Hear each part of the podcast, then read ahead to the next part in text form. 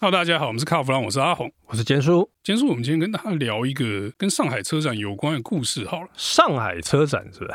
对，因为前阵子上海车展正在举行嘛，对，朋友呢就不知道为什么也去看了。那这些人回来就说：“哇，中国电动车看起来好像很厉害。”我这样讲是比较保守。有些人说：“哎，中国电动车飞天遁地。”然后也有一些媒体就是说：“这个中国封城三年，去的时候觉得这个电动车恍如隔世啊，那些车好像已经变成另外一种世界。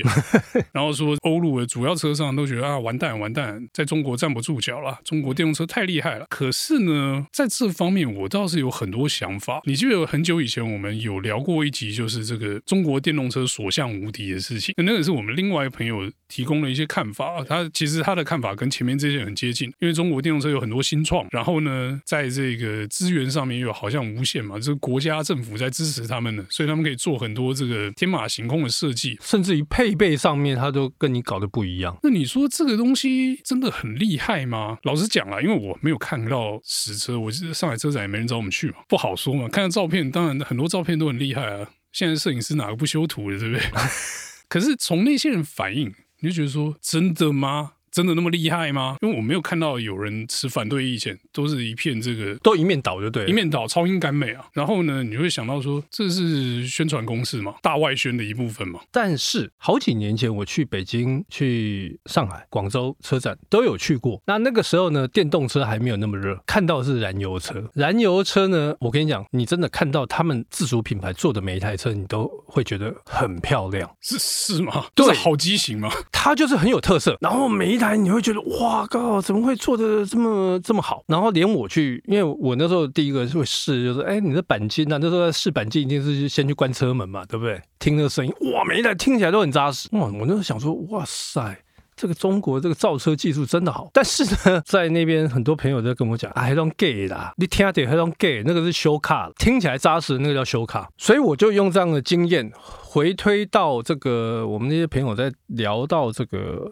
哇，这次上海车展，哇，每一台那个他们车子都很惊艳呐，哇，这个大家都追不上啊，真的是这样吗？真的是不是只是一场秀？然后要秀给大家说，哎，我现在中国的实力，电动车的实力已经到这边，它现在依旧是全球最大的电动车市场，不可否认。它为什么要做最大的电动车市场？我跟你讲，不是因为它比较环保，不啦，它是因为它要跟大家讲。我我市场这么大，你们大家要照着我的规格来走。其实这个从以前的一些中国式的思路就可以猜到一点点哦。最爱讲弯道超车的不是中国吗？是。那所谓弯道超车，就是我现在内燃机玩不赢，我不玩了，可以吧？我来做电动车。那我做电动车，用我先做，我市场大规格我定嘛。那就跟马斯克的初衷是一样的嘛。我先做一个这个量的王者，所以以后规格游戏规则照我的走，我想怎样就怎样。特斯拉毕竟一个品牌。那中国是整个市场在做这件事情，我相信啦，就是。大部分的中国的这个电动车商啊，应该都有一点点政府在背后支持的嘛，不然的话不可能做这种生意。这可能比明朝时候的盐贩还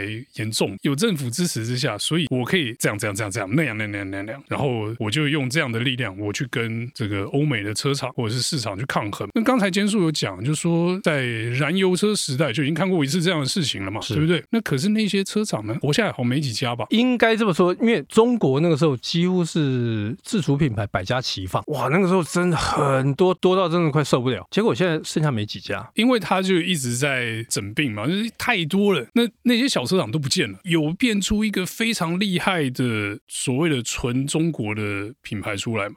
红旗，红旗那个是红旗，也是国外的技术来的啦。但是后来他们也也自己搞了，但是红旗是。就等于是他们的这个国家门面。那比亚迪吗？说实在话，比亚迪一开始的时候，它也是从油车搞起来的。比亚迪那时候在做的时候，模仿很多欧美日车厂的设计。结果呢，比亚迪它走得很快，它就突然投入了电动车的发展。没有，我的意思是说，比亚迪可能是少数真的可以走出中国的品牌吧？对，因为它还是。背后有政府在支持，所以他能去欧洲卖。而且最主要是比亚迪，它但是我看过那么多中国车厂，我们不要说那那些国企啦哦，就是这些自主品牌里面，它算是很认真的。但是除了比亚迪之外，我们好像举不出第二个成功的例子哦。哎，我们不要说什么上汽啊、一汽啊这些，因为这个都国营了嘛。我刚才讲，而且他们做这个福斯、奥迪、宝马跟宾士，完全是另外一种故事。是我在想，就是这一波这个大家觉得哦超厉害的这些电动车，搞不好结局也是这样，走得出。中国国境可能又寥寥可数。现在的状况是跟以前不一样嘛？现在就是大家对中国的东西是防着嘛，所以你要出口可能就没那么容易。那这些东西是不是真的那么好？大家是不是真的需要那么便宜的电动车？又或者是说我真的需要中国制的电动车？你就算里面装十片 iPad，我一定要买这个车吗？是啊，也不见得。而且你看哦，什么小鹏啦，啊，魏小李，哎，魏小李啦，哈，他们这一些车子都很漂亮啊。哎，我记得是好像小米吧，小米还是小鹏，他还说什么有那个自动帮你拿行李，完全无人驾驶，就感觉公开有说修卡利息利。他如果真的这些品牌如果真的可以走到国际再说，他们现在都是关起门来，只能在国内玩。有个朋友就是讲这个现象，他说这个是所谓的车系大内卷，这跟那个觉得说中国车无敌的这些看法是刚好相反。他说这车系大内卷，因为只能在国内玩嘛，那你虎烂我就跟着你虎烂，你画饼我画比你更大的饼，结局会造出什么东西来呢？不知道，因为这个人的想象是无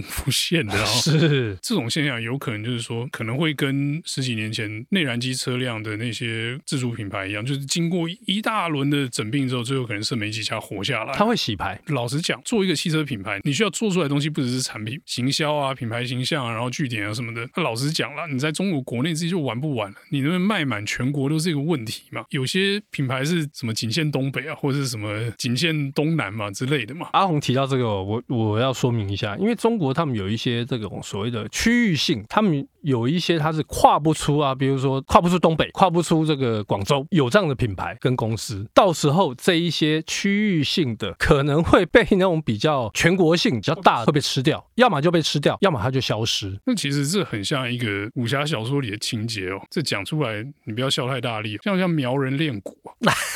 听众们知道练蛊是怎么回事吗？练蛊这个根据这个小说内容来写，就是把所有的毒虫放在一个瓮里面嘛，然后让它们互咬，然后最后活下来那一只就是蛊嘛，就是毒王嘛。你说中国这个电动车这个状态，就让我想到这练蛊的故事哦，是没那么惨呐、啊，但是也差不多，差不多那种感觉。但我讲另外的东西，你可能就会同意我这练蛊的说法。那个在中国。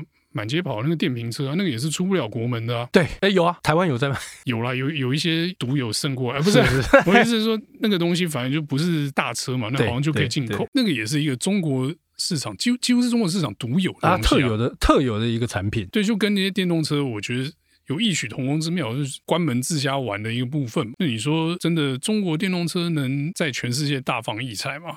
我觉得结局反而会跟那些电瓶车比较像一点。我觉得啦哈，刚刚阿红提到这个练股嘛，呃，不，不是练股，是这个能不能大放异彩？比亚迪。他在去年要进军日本，有啊，日本展间开了，开了哈。你知道日本的媒体还有消费者，他们是不看好，因为他们对中国的这个日常用品他们可以接受，但是一谈到车子的时候，他们就不能接受。他说：“我不管今天多便宜，我还是没办法接受。”不是啊，啊，我国产车，我有尼桑，我有 Toyota，我马自达，我有这么好的东西在我，我要买比亚迪，我要买比亚迪吗？然后呢，刚刚我有提到，就是比亚迪它在欧洲。它有卖，它的能见度也蛮高的。有一类的这个行业是比亚迪最多，叫做租赁业。为什么？因为它便宜，撞烂不心疼嘛。是。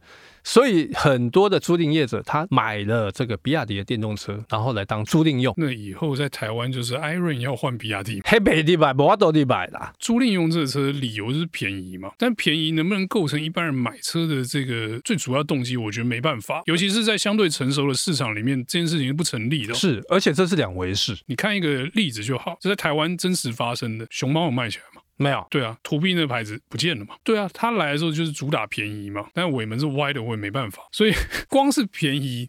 你要让成熟市场消费者买单，就没那么容易的事情。是，所以你车子是要有一点质量，要有一点门槛的哦。对对对，尤其是在品质的部分，你说即使在台湾都行不通，你说在日本土 B 去日本，你就卖起来，而且肯定是卖不起来。那个大概只能去第四啊，不是第三世界国家才卖得起来吧？等下第四世界是哪里？第四世界，我还要去去南北极卖企鹅，企鹅都嫌那个车太热了啊。中国的市场哦，我个人在推测啦，可能在这个三年之内会有一波很大的变动。虽然他们现在对外宣称说，哇，他们现在自己在自主研发晶片，好，因为这个 ADAS 啊，你这个这个都需要晶片嘛。但是我觉得它晶片可能汽车要用的没有到这么精密，但是你接下来又把什么 AI 啊这些阿迪亚赛又导入的时候，哎，这个问题就来了，有办法，有办法到中国人多嘛。然后呢，假 AI，假 AI，假 AI，假 AI，这个就是大家当笑话听一听就好了。晶片，我觉得中国迟早会想办法做一些突围的事情嘛。你买不到，我就自己研发嘛，对不对？那虽然说自己研发出来的东西到底跟不跟得上主流，然后能不能跟主流接轨，这是另外一回事哦。不可能说你掐住我晶片就我就说啊，不好意思，我没办法了，不可能做这种事情。他搞不好还是有管道可以买得到啦。呃，买是一回事，他一定想办法自己做。中国最厉害的什么地大物博，对，材料我有嘛，我就自己做，慢慢做，总做出来嘛。到时候就会变成另外一种不同的系统。那到时候晶片也要面对一次这个炼股啊，或者是这个大内卷的过程。全民大炼钢，你们听过？反正他们已经倒了好几家了，没个差了。全民大炼钢之后，就是这个全民科晶片嘛。之前大家不是很爱亏他说什么大妈首科晶片嘛？对，当然首科是太扯，但是如果说投一些资源下去做一些研发，你可以不要依照现有大厂的这些规格或者是这种生产方式，它自成一格的时候，自成一格，可怕以后连电脑都不相通啊，就回到这个有点冷战时期这种互不沟通的状态这样，那那到时候系统互不相容，